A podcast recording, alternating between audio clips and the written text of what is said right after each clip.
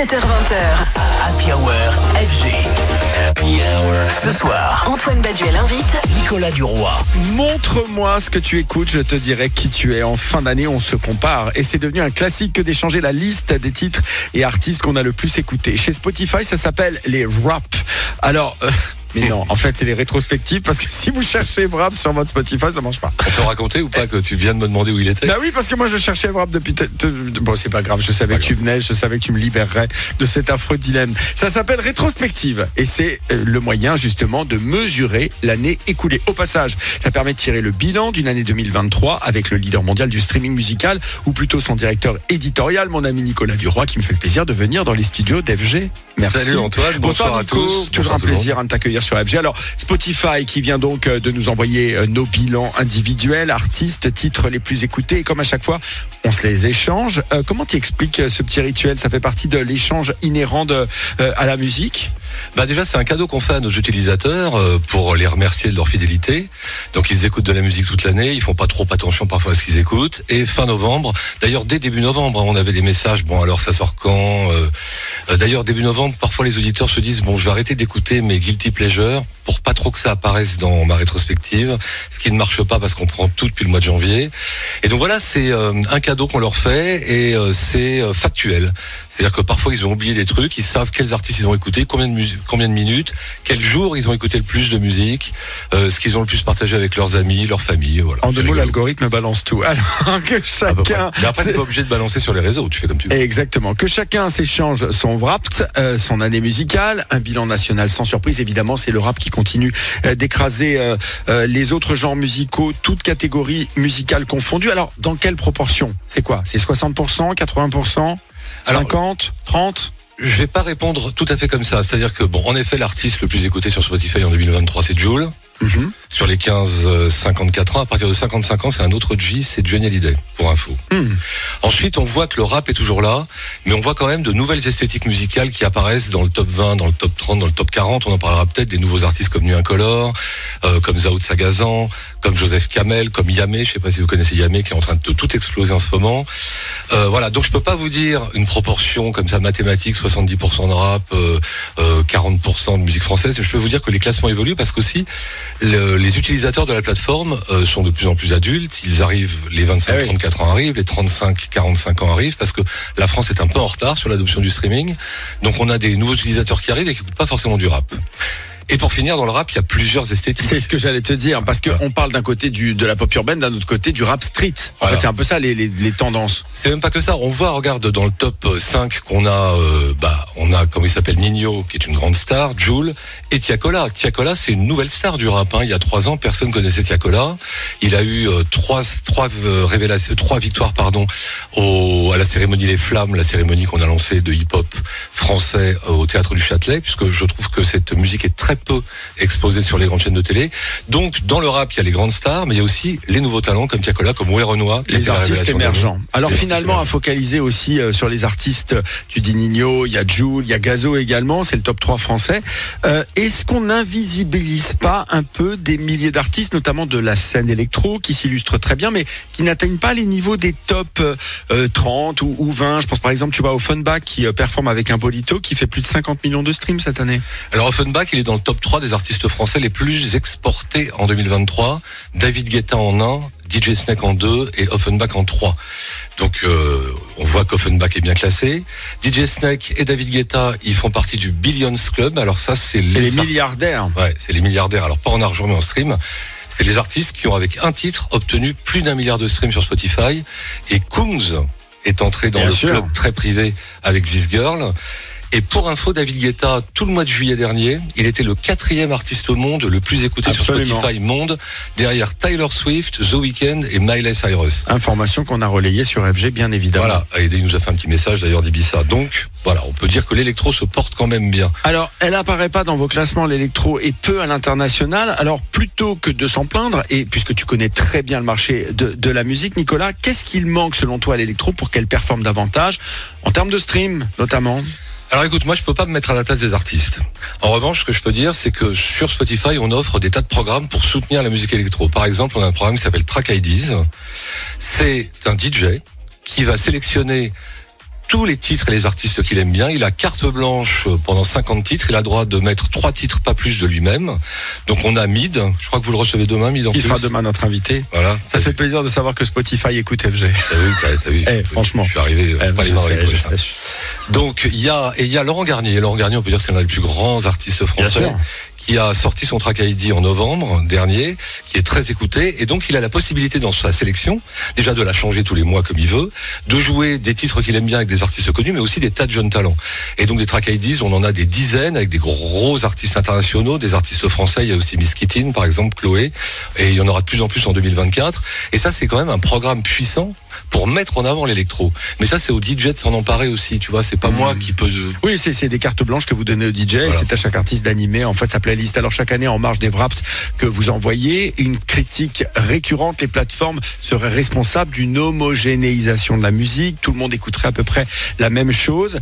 Euh, Qu'est-ce que tu réponds justement à ce discours qu'on entend chez les artistes qui se plaignent justement de ça, comme aussi certains acteurs de la musique? Alors, je réponds que bon, Spotify a fêté ses 15 ans cette année en France. On y reviendra tout à l'heure.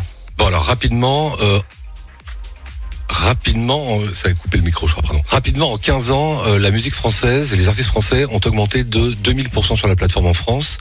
Et on voit qu'aujourd'hui, alors qu'un artiste, un jeune talent avant, quand il faisait un titre, qu'est-ce qu'il faisait? Il avait une maquette, il l'envoyait au label, les labels le recevaient ou pas, puis il l'envoyait aux radios quand il était signé en maison de disque, tout ça mettait deux ans avec 90% de pertes. Aujourd'hui, un artiste chez lui, et Nuit Incolore, c'est un exemple, en décembre 2022, il y a un an, il a fait son titre quasiment dans sa chambre, pas signé, pas de label, pas de producteur, rien, il l'a mis sur Spotify. On a trouvé ça bien, on l'a joué. Euh, Huit mois plus tard, il était en cover de hit du moment, notre plus grosse playlist locale, et il faisait 40 millions de streams. Ça avant, sans le streaming et sans Spotify, c'était pas possible. Donc, je ne suis pas d'accord avec le fait que la musique est, est homogène et que c'est les mêmes choses. En plus, on a des artistes comme Jules qui sortent trois albums par an et d'autres comme PNL qui en sortent un tous les cinq ans. Euh, voilà, je pense que justement, il n'y a jamais eu autant de liberté sur la création qu'avec Spotify et le streaming. On va marquer une pause, hein, puisque Spotify euh, est devenu maintenant euh, mature. C'est une plateforme qui a 15 ans. On en parle juste après Purple Disco Machine avec Bad Company. Bienvenue hein, si vous nous rejoignez. C'est votre happy hour tous les soirs des stars des Mix Live et des cadeaux sur FG. 17h20h, Happy Hour FG. Happy Hour. Ce soir, Antoine Baduel invite Nicolas Duroy. Le directeur éditorial de Spotify, la plateforme qui fête ses 15 ans, 15 ans à voir les évolutions maintenant de la musique et de sa consommation. Alors quels sont les faits, Nicolas, les plus notables? Le temps passé sur les plateformes, la domination sans partage, puisque les plateformes sont aujourd'hui avec les radios les, les principaux endroits où écouter de la musique? Bah, comme je le disais tout à l'heure, je pense que euh, les plateformes ont changé complètement la, façon de consommer de la musique, puisque je rappelle que Spotify a été lancé en France en 2008. On sortait, enfin on était d'ailleurs en plein milieu d'un- d'une crise euh, de la du disque et de la musique, de l'industrie musicale terrible, puisque la musique c'était gratuit et c'était euh, téléchargement illégal sur euh, le net. Et d'ailleurs toute une génération pensait que ça servait à rien de payer la musique. Donc du coup les artistes n'étaient plus payés, les auteurs-compositeurs non plus rien. Maintenant, aujourd'hui, on est passé d'une euh, d'une économie de la possession d'un CD ou d'un vinyle à l'accession illimitée pour moins cher qu'un CD vinyle. Donc je pense que ça a complètement changé la façon de consommer de la musique. Et alors en plus pour les artistes, je le disais tout à l'heure, c'est beaucoup plus facile de livrer son, son titre sur les plateformes de streaming sur Spotify et d'être découvert par euh, par le public et ses fans potentiels très rapidement. Parce qu'en 2014, on a lancé nos playlists locales et les recommandations. Faut savoir qu'avant, les gens cherchaient eux-mêmes ce qu'ils voulaient écouter, donc c'était les gros artistes américains. Et ensuite, vous avez éditorialisé justement par esthétique musicale pour faire aussi remonter les, euh, les, les, Voilà. les choses. Alors, on, on parlait du triomphe du rap en 2023. On pourrait aussi parler du triomphe des artistes francophones. Je pense à Angèle, par exemple, Clara Luciani. Est-ce qu'il y a une représentation euh, euh, identique euh, ou bien est-ce que ça, à travers le monde, pardon, ou est-ce que ça, c'est une exception française ou européenne d'avoir en France et parmi les artistes les plus streamés, euh, justement, des, des artistes issus de la scène française? Non, on voit ça partout. Donc tu as raison, on voit ça en France où 90% du top 100 sera français ou francophone, puisqu'il a aussi des artistes français qui ne chantent pas en français. On le voit en Italie, où la scène italienne, alors à la fois du rap, à la fois de la pop, est très forte. On parlait euh, hors antenne vite fait de ce qu'on appelle le Schlager, qui est une euh, musique euh, entre la musette et la pop, un peu faite de la bière en Allemagne, qui cartonne aux Pays-Bas. C'est-à-dire qu'aujourd'hui, euh, on a plusieurs playlists qui sont très fortes sur toutes les cibles d'âge. Donc c'est en Allemagne, c'est pareil avec le hip-hop. Donc en France, on le sait avec le hip-hop. Je pense que le développement du streaming et des playlists localisées par des éditos et des programmateurs. Je rappelle que c'est pas des robots qui font les playlists, ce sont des humains qui sont donc pour Spotify France à Paris toute cette localisation a relancé le marché local de la musique et permet aussi l'import et l'export. Rap, électro, rock, pop, on sait que les nouvelles générations euh, semblent plus éclectiques aussi en termes de, genres musicaux qu'elles plébiscitent, euh, euh, plus ouvertes en tous les cas aux générations qui les précédaient. Est-ce que ça c'est quelque chose que tu observes? Est-ce que le public français est curieux ou est-ce qu'il a gardé ses chapelles avec des genres qui ne se mélangent pas? Alors justement, c'est l'inverse. Comme tu le disais, euh, les, généra- nouvelles générations ont accès à tout. Ce qu'on voit, c'est que par exemple sur, sur l'application Spotify, le jour où on écoute le plus de musique et de playlists, c'est le samedi en un. Bon, évidemment, on a le temps. Et en deux, c'est le vendredi. Et le vendredi, c'est quoi? C'est le jour de toutes les sorties. Eh bien C'est- sûr. C'est le jour des renouvellements de toutes les playlists de genres musicaux, où on va avoir toutes les nouveautés. Et c'est le jour de New Music Friday que tout le monde connaît, c'est la playlist du vendredi. Donc je pense que les, les nouvelles générations qui arrivent auront une culture musicale bien plus grande que les anciennes, avec un mélange de musique qui date, musique catalogue, de nouveautés, de scène hip-hop, de scène électro. Nicolas, une chose, évidemment, 2024 arrive. Oui. Et, et, et, et par rapport à ça, évidemment, on commence à avoir, euh, parce que c'est bien d'avoir le Wrapped, c'est bien, c'est bien d'avoir la synthèse, mais il y a aussi les pronostics, les prévisions. Quelles sont les tendances que tu vois pour 2024 Est-ce qu'on a un genre musical qui émerge en France? Est-ce que tu vois au contraire une certaine stabilité? Comment tu prédis cette année 2024 Alors moi je vois pas une grosse tendance forte qui va tout écraser. Je vois deux choses. Donc c'est plutôt une stabilité et une évolution, c'est-à-dire petit 1, un retour du rock qui commence quand même à se faire sentir. On l'a vu avec Maneskin, on le voit avec des petits groupes français qui n'ont pas encore explosé, mais qui voilà qui sont plus rock qu'avant. On va continuer avec l'afropop, on n'en a pas parlé, mais l'afropop en 2023 a continué à exploser avec Erastar notamment, un jeune talent radar euh, de Spotify, parce a un programme aussi pour les jeunes talents. Et puis le hip-hop, comme je le disais tout à l'heure, qui va diminuer au profit d'autres esthétiques musicales, que ce soit de la pop française, peut-être de l'électro, je l'espère. Mais voilà, je pense que la domination d'un genre va diminuer en 2024. Et alors nos habitudes d'écoute, est-ce qu'elles vont changer aussi? Est-ce que par exemple les plateformes vont être moins plébiscitées euh, en 2024 qu'elles ne l'étaient euh, les années précédentes? Parce qu'évidemment il y a aussi la sollicitation des réseaux sociaux. Je pense à TikTok. On parle des nouveaux formats, c'est-à-dire des formats verticaux. Ça, sur ce coup-là, euh, les plateformes sont moins considérées, enfin sont- moins dans le sujet puisqu'évidemment là on parle de, de- de clips vidéo.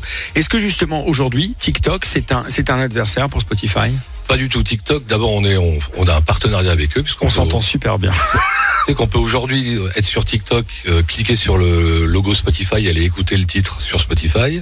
En plus sur TikTok, qu'est-ce qu'on a? On a des bouts de titres, parfois en speed up version comme on dit, donc en accéléré, et on remarque que l'auditeur il a envie d'écouter la version originale et la version en entier si possible, donc il vient l'écouter chez nous. Du coup. Merci beaucoup Nicolas Duroy, directeur éditorial de Spotify. Le Marseillais Joule, la chanteuse Ayana Kamura parmi les artistes les plus écoutés en 2023.